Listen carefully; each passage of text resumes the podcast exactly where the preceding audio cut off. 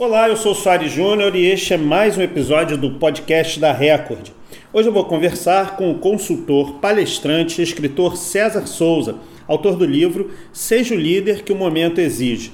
A obra sai pela Best Business, selo da editora Record, de obras especializadas em negócios. No novo livro, o autor faz uma espécie de roadbook ou seja, inspirado em road movies como Diários de Motocicleta e Central do Brasil, ambos de Walter Salles, César Souza conta a história de um jovem executivo que, depois de um e-mail ousado para o chefe, sai pelo mundo para entender qual é o líder que o momento exige. César, muito obrigado por, pela sua participação aqui no podcast da Record. E eu queria te fazer a primeira pergunta, que é a seguinte. O livro é uma versão atualizada da, do livro Você é Líder de Sua Vida, publicado em 2007. Nesse tempo da publicação da primeira versão para agora, o que, que mudou nos aspectos da liderança? Olha, Soares Júnior, primeiro, muito obrigado pela oportunidade. Estou muito feliz de estar contribuindo aqui nesse podcast. É, sobre a sua pergunta, o que é que mudou de 2007 para cá, no que diz liderança, quer dizer, um pouco mais de 10 anos? Muita coisa mudou.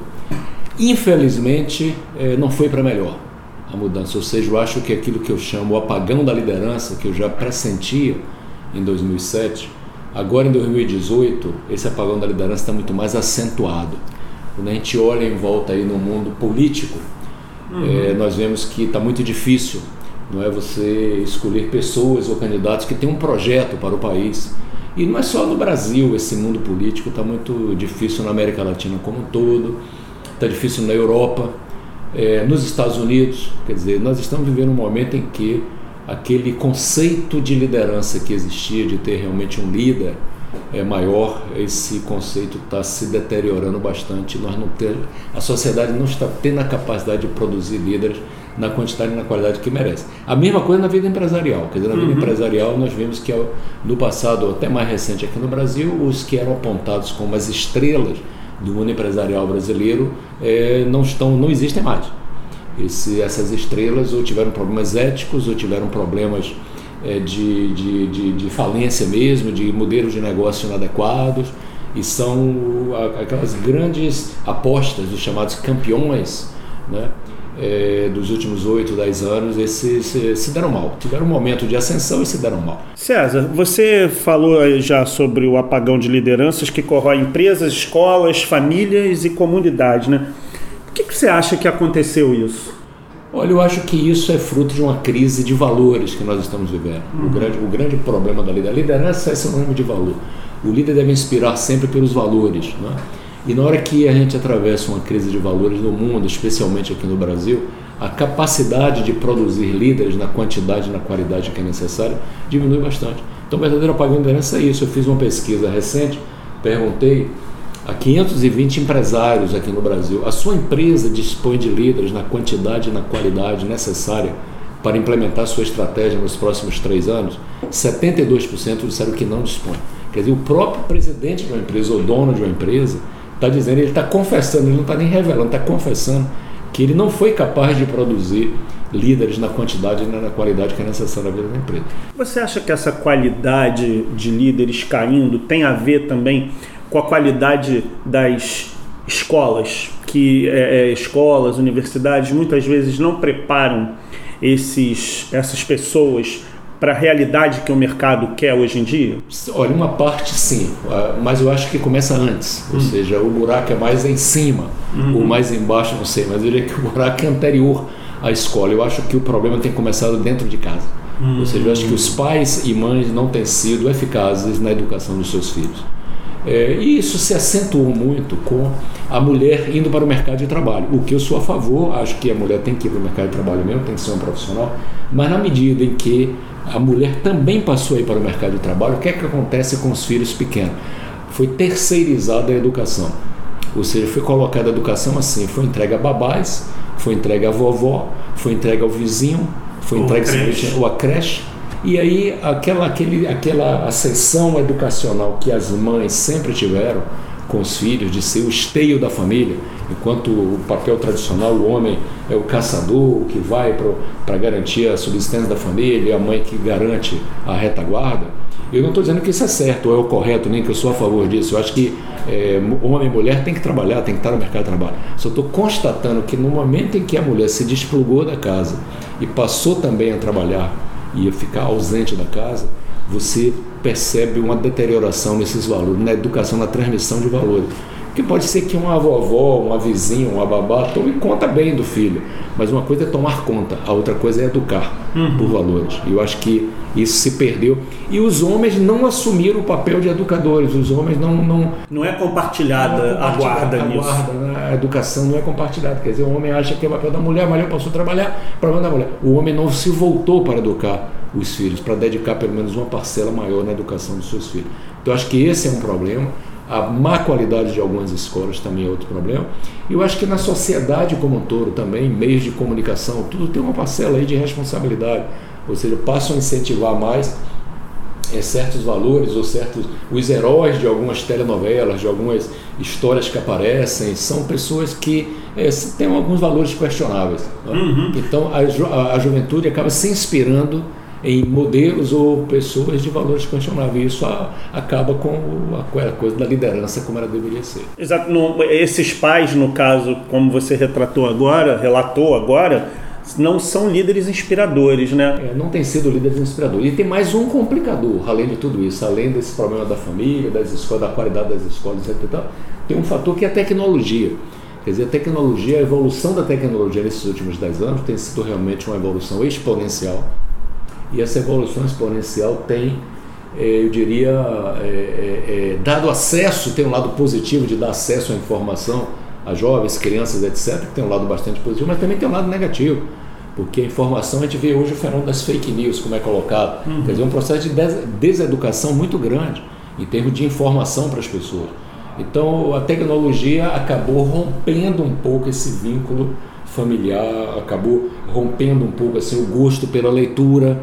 Quer dizer, no passado, os jovens liam muito mais. Hoje, hoje eles não querem ler um livro, querem receber sumário de um livro, querem ler factóides, querem ler frases. Uhum. A visão é muito mais fragmentada, é, não tem aquele, aquele aprofundamento. Então a coisa ficou um pouco mais rasa, mais superficial.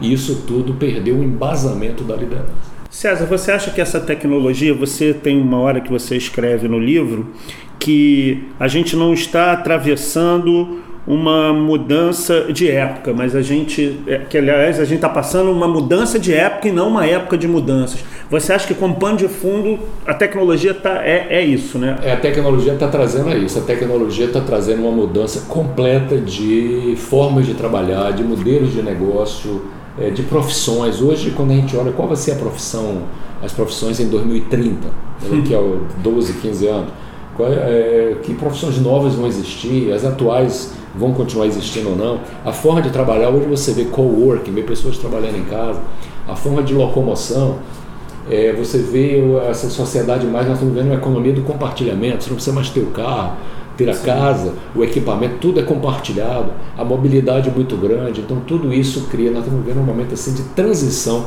sem precedente, como poucas vezes nós vivemos na história da humanidade, e tudo está assim, potencializado pela tecnologia. Então não é simplesmente uma época de mudanças, uma mudança aqui, outra ali, que essa época de mudança são coisas incrementais.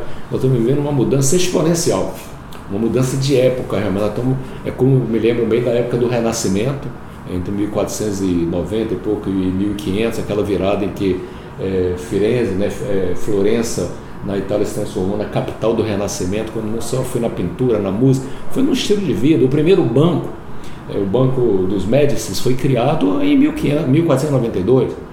É, foi a primeira coisa de serviço, só tinha agricultura, indústria, então foi uma mudança enorme. O primeiro banqueiro, né, o primeiro banco criado ali.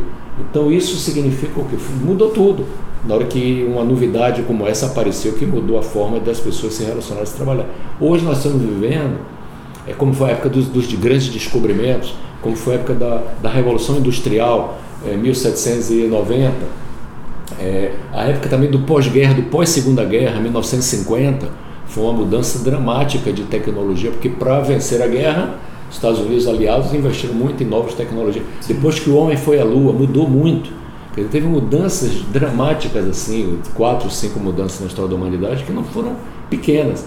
Hoje nós estamos vivendo, eu diria, de 2010 para cá, nos últimos oito, dez anos, nós estamos vivendo uma mudança que eu acho que só os historiadores vão poder contar Daqui. a profundidade que a gente hoje não consegue perceber. A gente sente, angustia todo mundo. Um dos sintomas é essa ausência de liderança, esse apagão da liderança. É um dos sintomas, é simplesmente um sintoma. Mas ao mesmo tempo é causa, porque por não termos líderes as coisas às vezes fogem do controle. Uhum. E é uma uhum. crise principalmente de valores. Mas por que valores? São valores que estão muito mais fragmentados, são valores diferentes daqueles que nós nos acostumamos nos últimos anos. Pois é, é nessa mudança de época, tem uma, um trecho do livro que diz assim: os conceitos de liderança tal qual conhecemos hoje estão com os dias contados, ou alguns, né? É, liderança é sinônimo de cargo. Liderança é uma arte destinada a pessoas visionárias e bem informadas. Liderança é para quem nasceu com esse dom, etc. Algumas coisas que permeiam é, o entendimento, o senso comum é, da liderança. É, esse novo líder, como é que ele vai surgir? Olha, esse novo líder está surgindo, esse novo líder está sendo esculpido, eu diria assim. Esse novo líder, eu vejo muito é, não só pessoas mais jovens, mas mesmo líderes já estabelecidos com a cabeça diferente, pensando assim, é, no propósito de vida, no caso de uma empresa, qual é o propósito dessa empresa? Não pensam mais assim só em ter um produto, ou em ser líder, ou em ganhar dinheiro, mas tem um propósito, uma razão de ser. São líderes que procuram inspirar pelos valores, são líderes que estão tentando formar outros líderes e não apenas seguidores.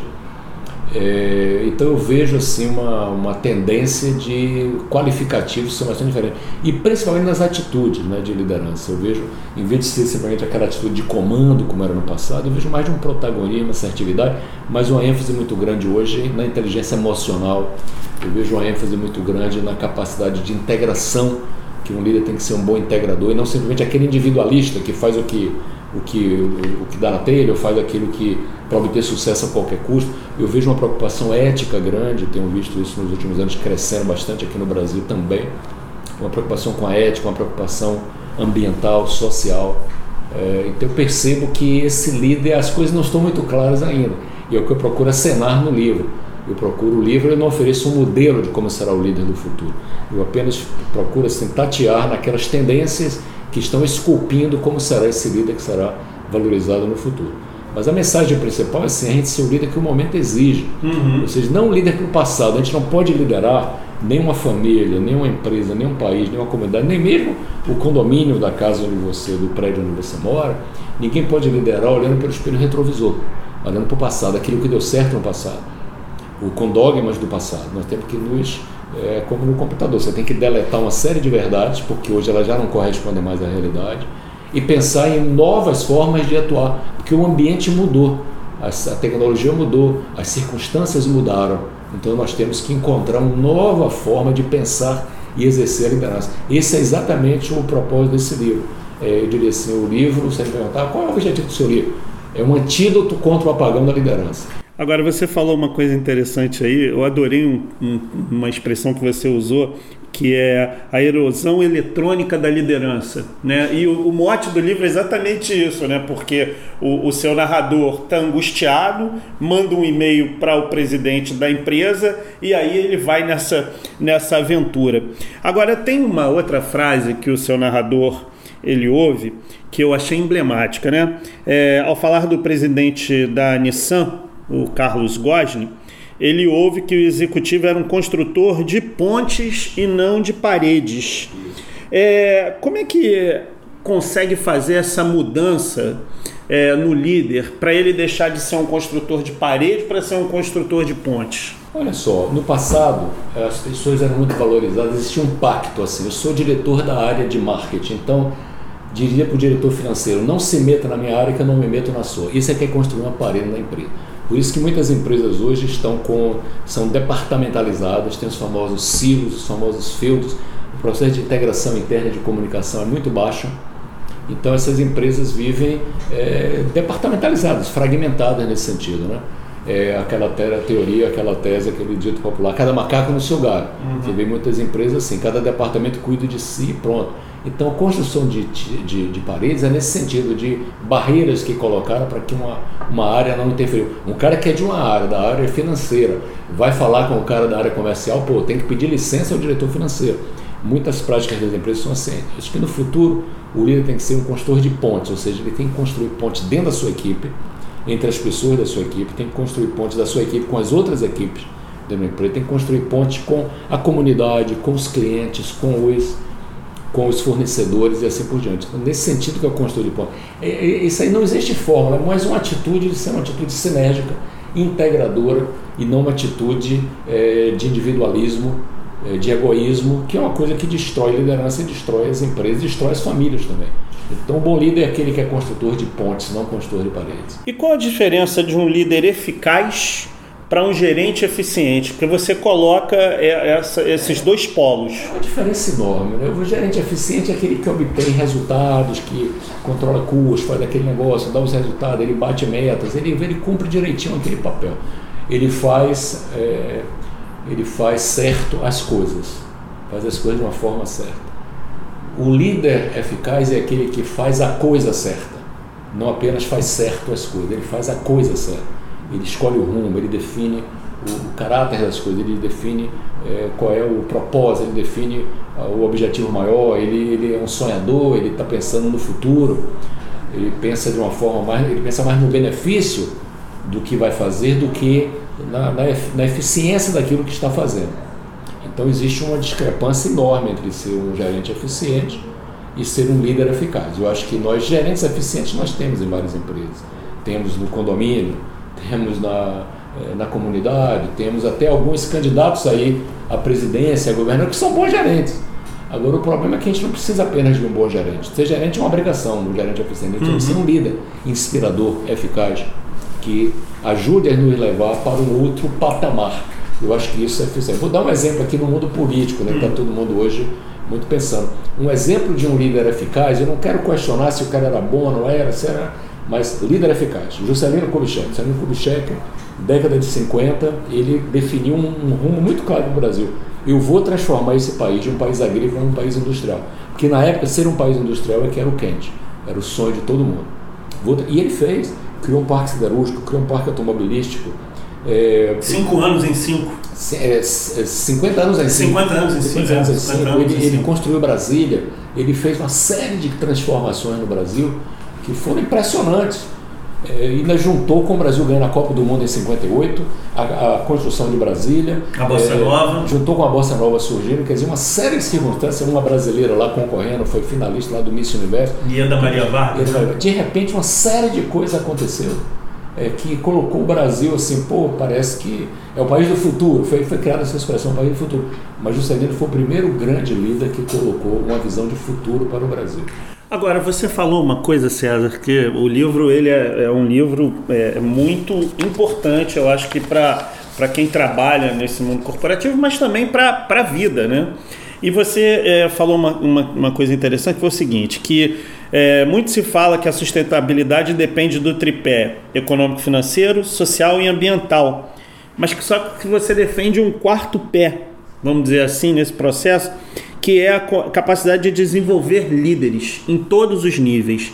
É, as empresas têm dificuldade de ver, da necessidade, ver a necessidade da criação desses líderes? Sim, as empresas têm uma grande dificuldade nisso. As empresas, de novo, investem mais em programas de gerência para tornar gerentes eficientes.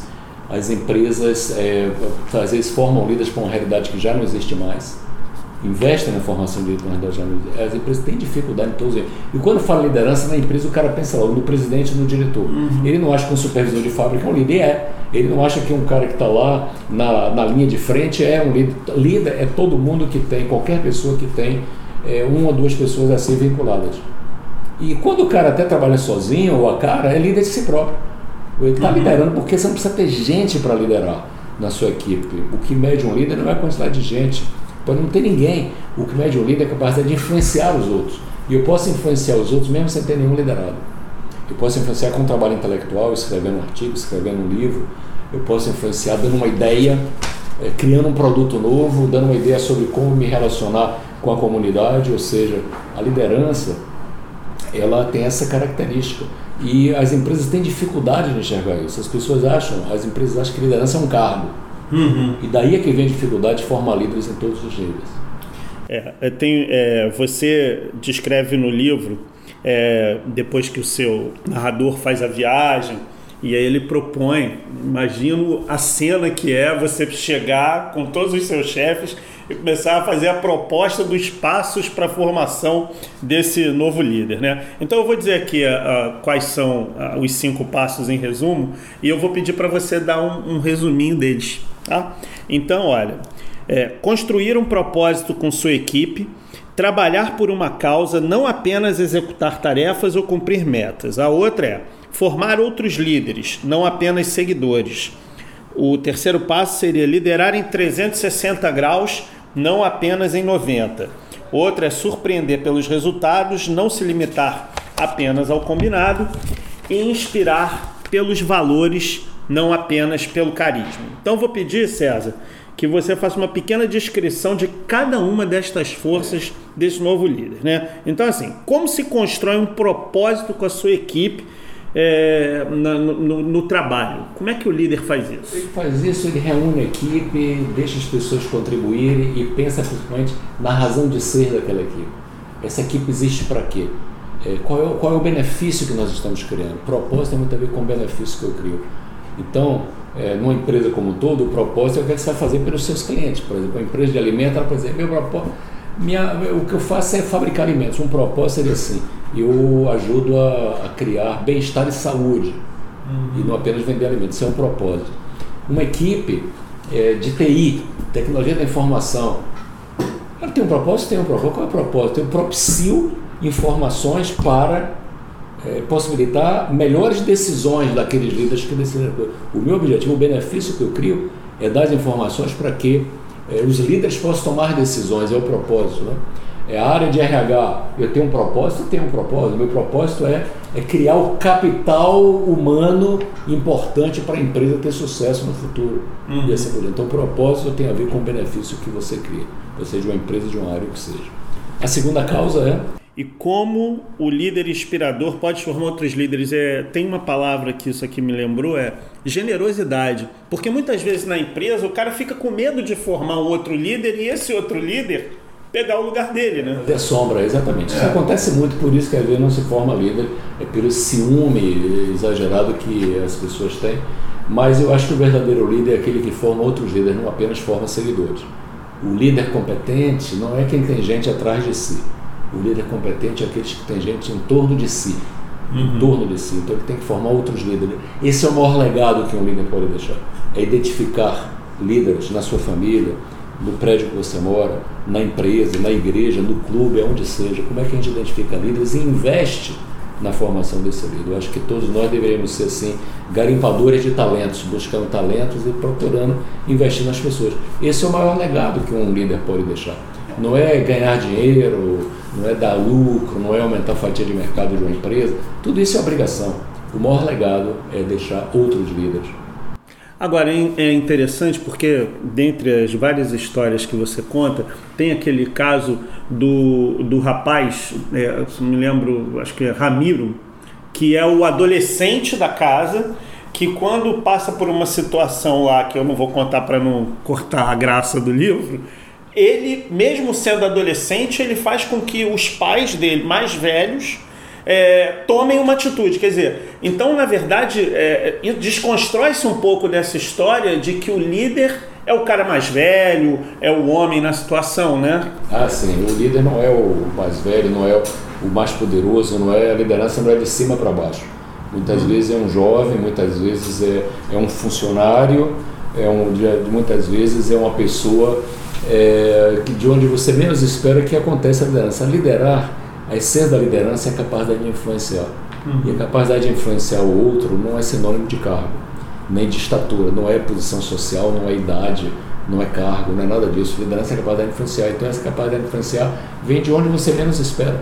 E pode ser de uma jovem, pode ser de um filho, pode ser de, uma, é, de um aluno influenciando uma sala de aula. Não é só o professor que lidera. É engraçado você falar isso, porque uma vez eu estava lendo sobre conflitos socioambientais e muitas vezes, quando as empresas vão negociar com, num, num assentamento, as crianças é, de 9, 10 anos acabam sendo mais letradas que os pais. Muitas vezes essas crianças vão para lá e escutam o que está sendo dito para traduzir para os pais. E aí, nesse momento, elas também estão sendo líderes. Né? Agora, o que é liderar em 360 graus, que é o terceiro passo? É, é não liderar apenas na, dentro, dentro de uma empresa, é liderar em casa, é liderar na comunidade, é liderar nas diferentes instâncias da vida.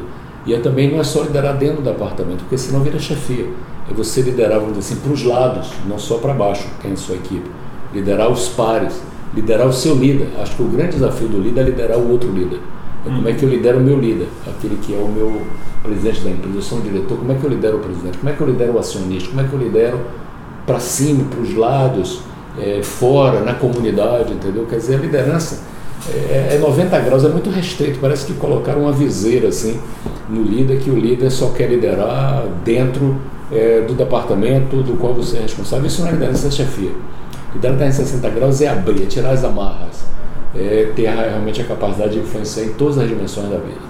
Agora, nesse mundo de tantas cobranças por resultado e com prazos exíguos e equipes enxutas, é, como fazer para o quarto passo que é surpreender nos resultados?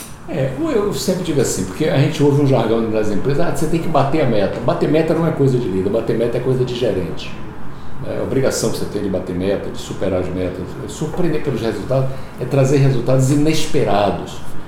Não é só quantitativo, não é, ah, eu tinha que vender 100 e vendi 110. Não é isso que eu estou falando, surpreender pelo resultado. Surpreender pelo resultado é assim, eu não, até não, não bati a meta de 100, eu fui, só fui 95, mas eu trouxe um cliente novo que eu conquistei que vai ter um futuro enorme. Eu trouxe, eu consegui receber uma fatura que era é, não, não recebível. Eu consegui formar um sucessor. Eu identifiquei dois novos talentos. Eu consegui desenvolver uma relação com a comunidade que vai nos dar uma sustentabilidade melhor. Eu consegui fazer alguma coisa diferente. Eu consegui bolar um novo produto. Eu consegui um novo um novo sócio, um novo investidor ou alguma coisa, ou seja, está é, tá muito a imagem, eu estou ajudando a imagem da empresa ou dessa instituição. Isso chama-se surpreender pelos resultados. Ou seja, não é só aquilo que está na sua descrição do carro. Uhum. Surpreender pelos resultados não é quantitativo. Tem muito claro que se supera quantitativamente, ótimo. Tinha que vender 100, vender 120, fantástico. Mas não é só isso. É o qualitativo atrelado, a imagem, a satisfação do cliente, o clima organizacional, capacidade de formar novos talentos, surpreender pelo resultado tem a ver com o lado qualitativo e intangível da vida organizacional. Agora a gente sofre, César, uma, um problema que às vezes a gente se hipnotiza pelo carisma, né? E o último passo é como inspirar pelos valores e não pelo carisma. Isso é um grande desafio, né? Como é que é isso? É um grande desafio. Eu acho que o líder inspirador é aquele que realmente inspira pelos valores, né, pelas atitudes, dá o exemplo, é o exemplo para o seu liderado. Então, nós começamos a conversa dizendo que o apagão da liderança, no fundo, é o, é o reflexo de uma crise de valores. Esse é que é o grande problema na sociedade. Eu acho que o papel do líder é inspirar pelos valores. É isso que é sólido. O valor é aquilo que é o intangível, que une, que é uma cola que une o comportamento das pessoas. Então, tem valores que, para mim, são sagrados. A tolerância tem que ser zero é, a integridade, ética, respeito né, ao outro, é, transparência, tudo isso tem que ser valores, isso a gente não pode abrir mão. E esses valores, quando você tem pessoas assim, você até tolera alguns erros, mas você tem que ser rígido nos valores. Fazer o que, se, se é um pai ou uma mãe está educando um filho, seja rígido nos valores. Não seja rígido com o dever de casa, se o menino limpou, escovou os dentes, fez isso, fez aquilo. Não é isso que está em jogo. Seja rígido se o menino desrespeitou uma empregada doméstica na sua. Uhum. Se o menino desrespeitou um motorista de táxi, se o, motor, se o menino escondeu dinheiro para se beneficiar de alguma coisa, é, se o menino está mentindo, aí sim você tem que ser rígido nisso. Né? Então, inspirar pelos valores, afinal, dentro da empresa a mesma coisa, na sociedade a mesma coisa. Infelizmente, grande parte dessa crise que a gente vive são políticos e dirigentes de empresas que não tiveram comportamento ético, não deram exemplo, se beneficiaram. Em vez assim, de, de, de lutar por uma causa ou, ou, ou, ou criar uma causa, criar um propósito, criar uma causa, se beneficiaram de causas, quer dizer, usaram causas como um argumento retórico para poder se beneficiar deles. Vencer a qualquer, qualquer custo no futebol, é, trapacear. A famosa lei de Gerson, é. aquele gol de mão o gol de... que Maradona fez. Roubado é mais gostoso. Roubado é mais gostoso. Ah, rouba, mas compartilha com a gente, me dá um pedacinho. Então eu estou perdoando. Esse tipo de coisa que eu acho que é intolerável. É pelos valores. E não pelo carisma. Tem gente que se utiliza do carisma para fazer gol de mão. Uhum. Então não interessa isso, entendeu? O carisma é sim liderança. Carisma é bom? É. Se você tiver carisma, ótimo. Você vai ser um líder que se comunica melhor, tem maior aceitação. Se você não tiver carisma, ótimo também. Carisma para mim não é mandatório. Eu conheço muitos líderes competentes cujo nível de carisma não é alto. Mas o que importa é a capacidade de inspirar, a capacidade de conseguir resultados, a capacidade de criar um propósito, a capacidade de aglutinar uma equipe, não necessariamente de ser carismático. O carisma é a capacidade de falar bem, se comunicar, ser interessante, tal, extrovertido. Legal se você é assim. Mas se não é, não deixe de exercer o seu papel de líder porque você não é carismático. Agora a gente está terminando aqui o podcast. Eu tenho uma última pergunta, ou a última pergunta até o próximo podcast com você. É, é possível construir uma liderança que o momento exige sem que essa característica passe por todos os campos da convivência da pessoa? Na família, no trabalho, é, nos relacionamentos afetivos? É, é, possível, é. O ideal é que a pessoa seja um líder integral no sentido de que seja harmônico né, com as diferentes é, dimensões da vida. Eu acho que toda pessoa, não só o líder, qualquer ser humano, tem que buscar um certo equilíbrio nas diferentes dimensões da sua vida. Cuidar da saúde, é, seu bem-estar pessoal, da família, amigos, comunidade, ser um bom cidadão, ser um bom profissional, é, ter sucesso na sua empresa, no seu empreendimento, vocês são diferentes dimensões da vida, na vida espiritual. Se você olhar, tem 7, 8, 10 dimensões da vida. Mas é, às vezes, impossível você ter harmonia em todas essas dimensões. Às vezes, num ano você tem que caprichar mais num, no outro. Eu diria assim, tem um grande amigo meu, o Robert Wong, que ele sempre diz que o sucesso está no equilíbrio. Eu acredito muito nisso. Mas não é, equilíbrio não é ser mediano, não é ser medíocre. Equilíbrio no sentido de lutar nas diferentes dimensões da vida para não deixar nada muito ruim. É não ter uma dimensão da vida que não seja satisfatória para poder a pessoa ser feliz. Né? Então, o ideal é ser assim, mas a gente tem que olhar a realidade. Então, a sugestão que eu sempre dou é o seguinte: hum. é, busque, faça o seu projeto de vida. 2018, quais são as dimensões da minha vida que eu vou ter que caprichar mais? vou ter que cuidar mais da saúde? Vou ter que cuidar mais da minha realização financeira? Ótimo. 2019, eu vou cuidar mais da família, vou construir uma família, vou trabalhar mais para a comunidade, vou fazer alguma coisa de cidadania? Ótimo também vou cuidar mais da minha profissão, vou me capacitar melhor. Ou seja, faça o seu projeto de vida levando em conta essas diferentes dimensões.